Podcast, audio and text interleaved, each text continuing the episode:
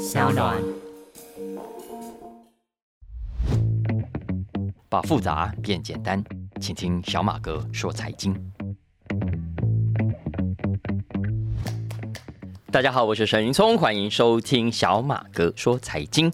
您现在正在收听的是四月二十六号更新的最新一期 Podcast。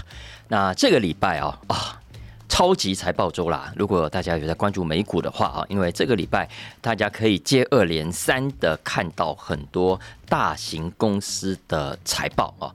那光是科技股方面，就有 Alphabet、有 Microsoft、有 Meta 这三家都是在礼拜三公布财报。接着礼拜四是 Amazon，所以你看五大当中就有四大是在礼拜三跟礼拜四这两天公布财报啊。接下来还有消费性产业，Pepsi 啦、麦当劳啦、Visa 都是礼拜二，Mastercard 礼拜三，两家玩具大厂的死对头啊，Mattel 跟 Hasbro 一家在礼拜三，一家在礼拜四。另外在药厂的方面呢，默克啦、李来也都是这个礼拜，所以总。之加起来啊，标准普尔五百指数的成分股当中，有超过一百八十家都是在这个礼拜接下来这几天陆陆续续公布他们的财报。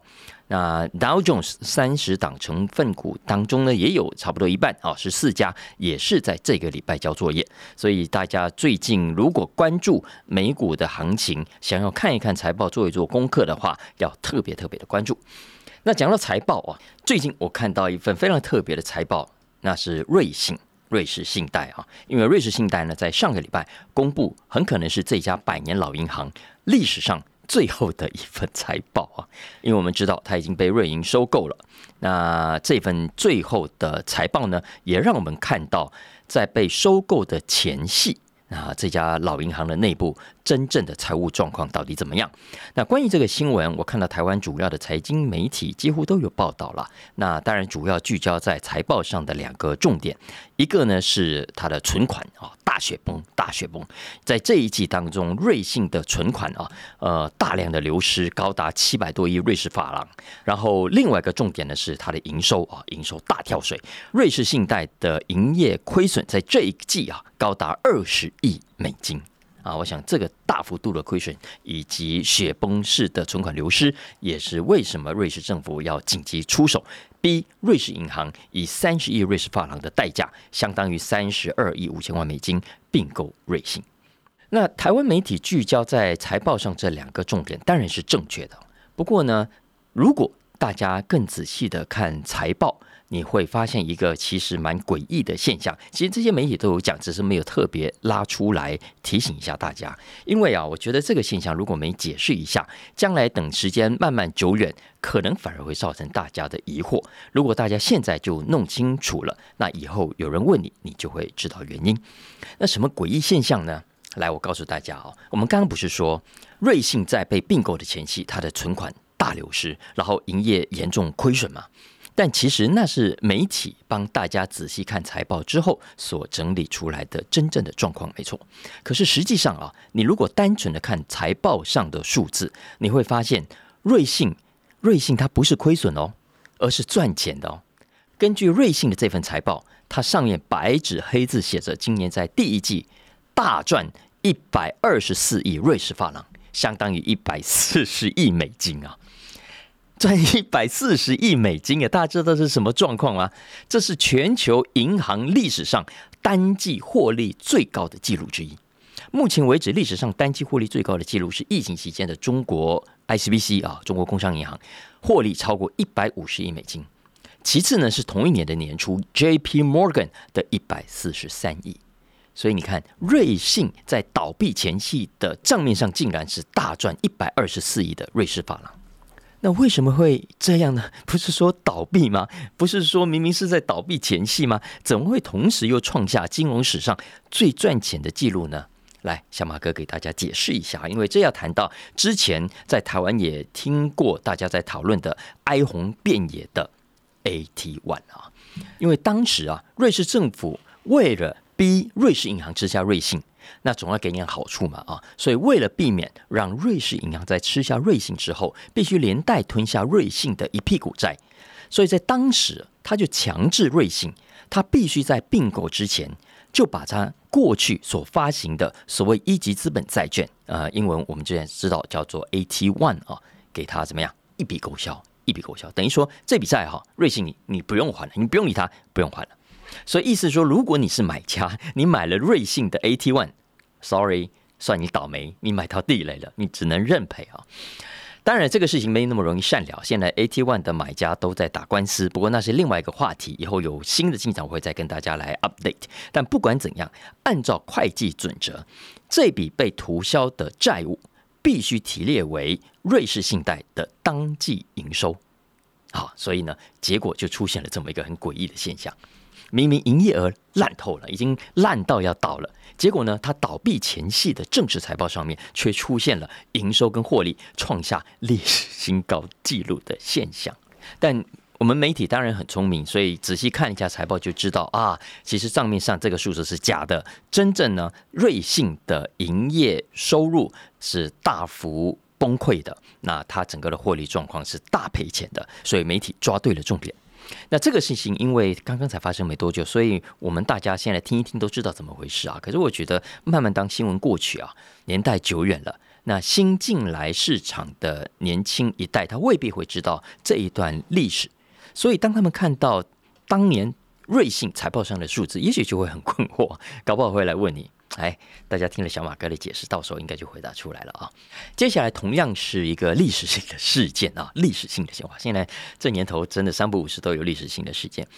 呃，这个礼拜一，我们目睹了一个新的指数的诞生。那什么指数呢？来，芝加哥选择权交易所啊，呃，推出了一个新的指标，叫做一日波动率指数。啊，英文呢，我们叫它 One Day Volatility Index，它的代号是 VIX V I X，然后 One D 啊，E D Day 的那个 D，那大家可以记下来，以后也许闻得到也说不定啊。那这个指标是什么意思呢？简单讲是这样子的：过去我们想知道一个市场它对美股未来波动的看法。怎么样啊？我们就去参考所谓的 VIX 指数。那这个指数经常被市场称为恐慌指标，因为呢，投资人在投资决定之前，当他想要评估市场的风险啊，市场上的恐慌程度跟压力，都可以参考这个指标。那这个指数啊，它是以美股标准普尔五百指数未来三十天的选择权，我们也叫做期权了的价格为基础所计算出来的。它代表着代表着市场认为标准普尔五百指数的成分股在未来三十天会出现多少幅度的波动。那这个指数越高，代表波动的幅度越大啊。当然，相反的就是波动越低，市场平静。那我打个比方来说，昨天晚上我就看了一下最新的 VIX 指数，现在呢已经跌到了哦，二零二二年一月以来的最低哦。那市场上的解读是这样子的：说这个指数现在在这么低档，代表着在细股银行倒闭之后所引起的银行业危机已经暂时缓和下来了。市场的情绪呢，也已经进入了一段相对平静的时期啊，这就是 VIX 指数所扮演的功能。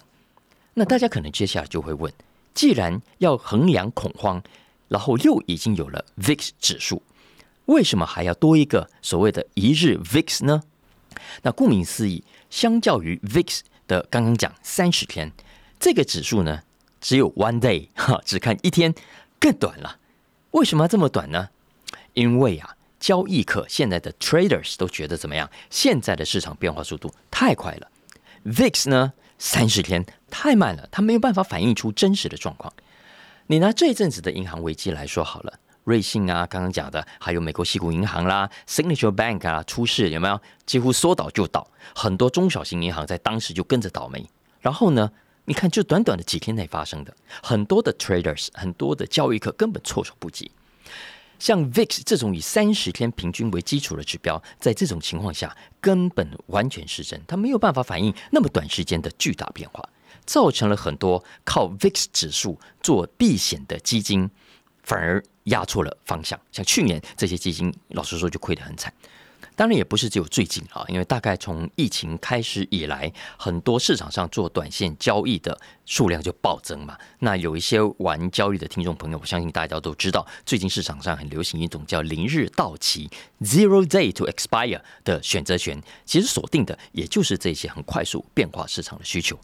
同样的，一日波动率指数也就是利用不到一天内就到期的选择权去追踪美股的隐含波动率。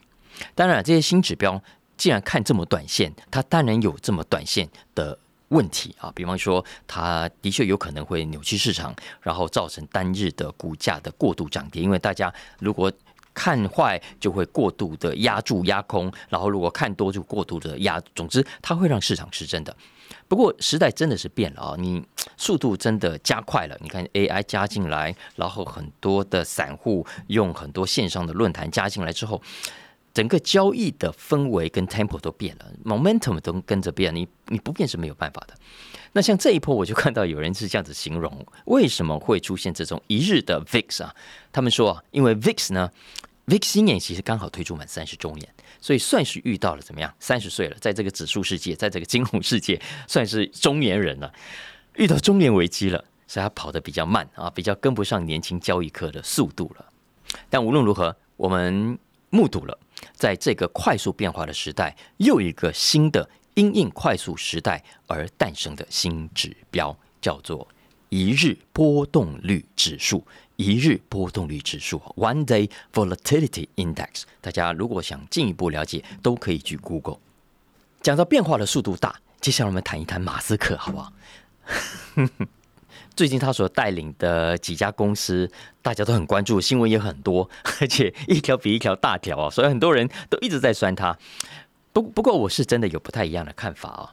马斯克最近有几条新闻，One Two Three Four，四条。真的引起很多人讨论，真是一个大话题王。来哪四条呢？第一个当然是特斯拉了啊，因为特斯拉上个礼拜呢就公布它的 Model Y 跟 Model 三在美国的最新售价啊。有在关注的听众朋友、玩车的朋友就知道，今年以来这已经是特斯拉第六次，第六次，今年才四四月哦，它已经第六次在美国降价。有人订了车子，车子还没到啊，就发现哇，怎么价格又在调降了，气了半死。怎么可以这样呢？当然，我们都知道降价在汽车业是非常伤的，是非常伤品牌价值的。所以你看那些品牌大厂啊，它的车价只有更贵，没有更便宜的。当它变得更便宜，呃，大搞活动、大搞促销、大搞降价，通常代表怎么样？销售变差了。它必须用价格策略来刺激买气才会这样。所以现在特斯拉就是这样，很多人都说啊，看起来特斯拉不行了。然后呢，没过几天，特斯拉就公布它的财报了。然后这个财报的结果呢，好像也印证了前面刚刚讲的这个说法。因为根据这个最新的财报，特斯拉今年第一季的营收成长的增加了两百三十三亿美金，很好，成长率是百分之二十四。可是问题出在哪里呢？出现在它的净利，它的净利只有二十五亿美元，比去年同期的三十三亿美金衰退，而且衰退比率好巧。也是百分之二十四。刚讲的营收成长百分之二十四，它的获利、它的净利的衰退比率同样是二十四。它的总体营业利益率啊下降到了百分之十一点四，出现了两年来的低点，而且呢，比前一季的百分之十六和一年前的十九点二趴，呃，都是减少的。然后还有一个很重要的指标，以后大家也可以注意，就是特斯拉的毛利率。特斯拉最新一季的毛利率哦，已经跌破两成，只剩下百分之十九点三，是二零一九年第四季以来的最低。当然，马斯克有跳出来解释啊，因为他说这是他的长期的策略，因为他要冲市占率，所以呢，在这种情况下牺牲利润是必要的。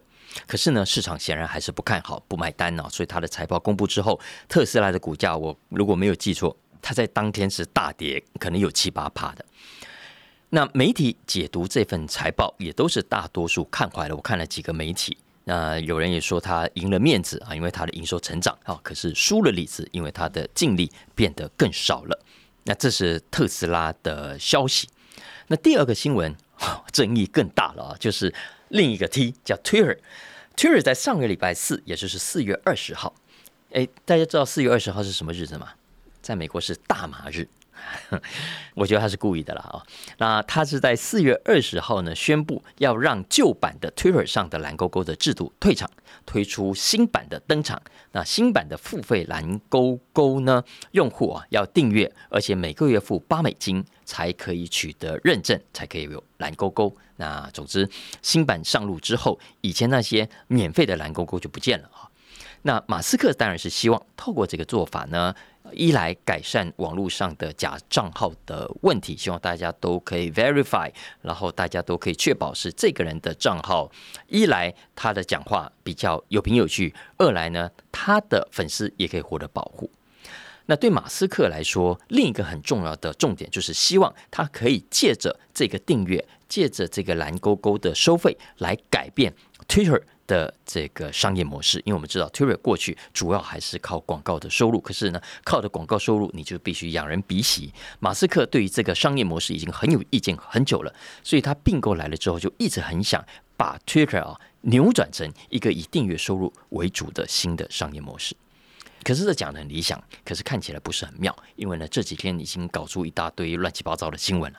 首先呢，数据显示，原本旧版蓝勾勾啊的持有者有多少人，在 Twitter 上有四十万，其实真的很少，已经很少了，对不对？那大家知道这些旧版的蓝勾勾当中啊，愿意每个月付八块钱变成付费蓝勾勾的有多少人？你猜一百啊？没有，五百。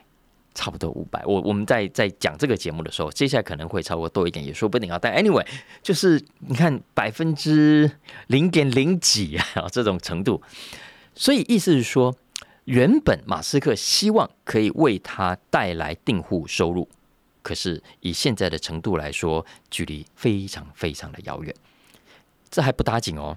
因为你要付费才有蓝勾勾嘛，那原本那另外四十万个已经有蓝勾勾，可是现在突然又被取消的人怎么样？他会不会不爽？当然很不爽啊！所以他就不想付钱，不想付钱也就罢了，他要发起封锁蓝勾勾的运动。他们把那些付费订阅的，我们刚讲不是差不多五百个人吗？他把这五百多个啊，就这样标注起来，然后怎么样封锁他们？他们呼吁你们大家封锁这些配合马斯克。演戏搞出一堆付费蓝勾勾的人，我们把他封锁啊！这感觉上哇，这个伤害很大，对不对哦？其实不然，因为接下来好玩的来了。本来想要封锁蓝勾勾的人，发现哎不对耶，很多大家的偶像，大家在追踪的人，原来也还是有付费的蓝勾勾诶。谁呢？LeBron James，呃，Stephen King，这些人气很高、粉丝很多的名人，嘿，居然也都有付费的蓝勾勾诶。怎么回事啊？啊！结果后来发现，原来这些蓝勾勾啊，不是他们自己定的。像 LeBron James，他没有付钱，那他为什么会有蓝勾勾？马斯克说是他送的，是他自己掏腰包帮这些名人付每个月八块钱，让他们有蓝勾勾的。哇，这当然就网络一片吵了哈。总之，反正呢，这个 Twitter 的事情就在过去这一个礼拜搞出一堆乱七八糟的新闻出来，然后呢，就让大家继续的再酸再去臭马斯克啦。当然，最臭最臭的，呃，毫无疑问是另外接下来的新闻哦，就是 SpaceX。让火箭飞上去四分钟就给它爆炸。当天晚上我看到所有的电视台、所有的 talk show 都拿它来开玩笑，然后很多的评论也说啊，马斯克你没有那么神啦。然后 SpaceX 搞不好还是另外一个骗局也说不定啊，这是说的最极端的。然后这还不打紧，另外一个新闻是跟 AI 有关。之前我们不是聊过，昨天的新闻我们才聊过，马斯克不是签署了一个公开信，呼吁暂停进行人工智慧的研究半年吗？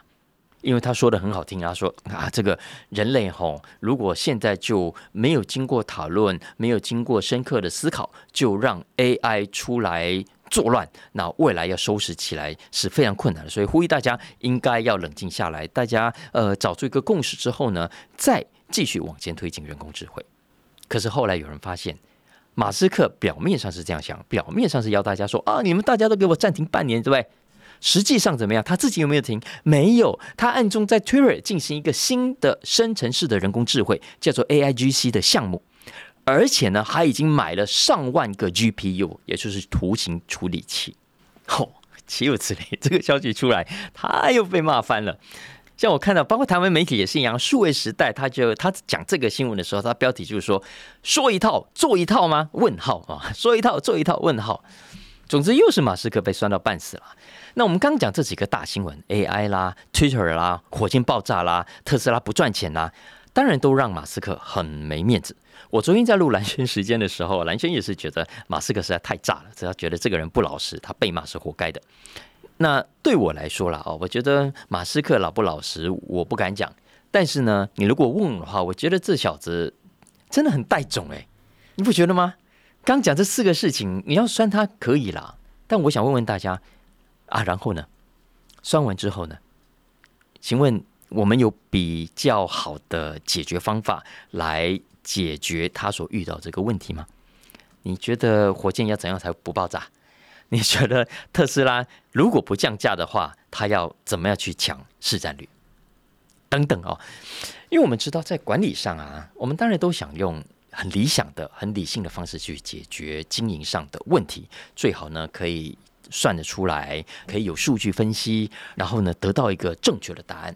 那有经济学家就说，在经营上这叫做温询的问题 （time problems） 啊，温询的问题。可是实际上当然不是这样，我们在经营上每天所面对的实际问题，很多都是没有标准答案的。经济学家叫做狂野问题啊，wild problems。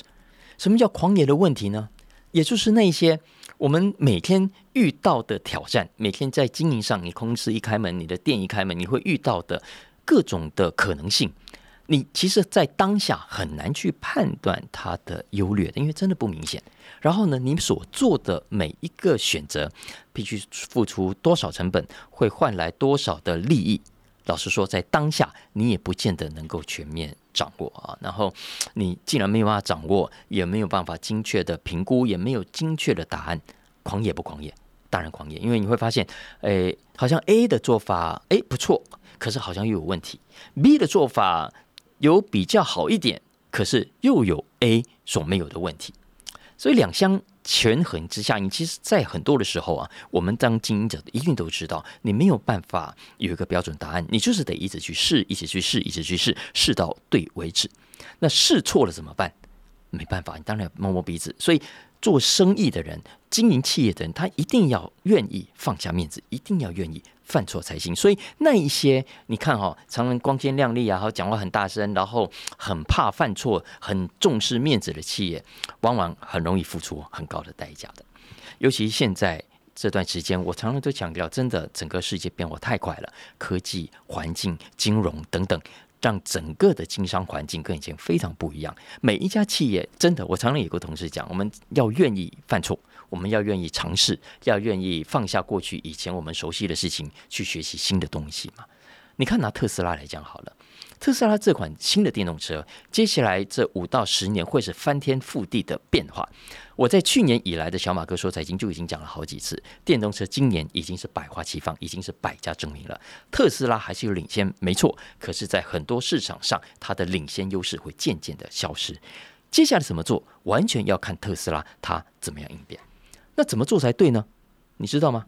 你如果问我，我我不见得全知道，可是我大概认为啊，我认为不降价肯定是死路一条的，因为其他传统车厂，你的竞争对手，你想想看，他会不会一开始就用价格来抢你的市场？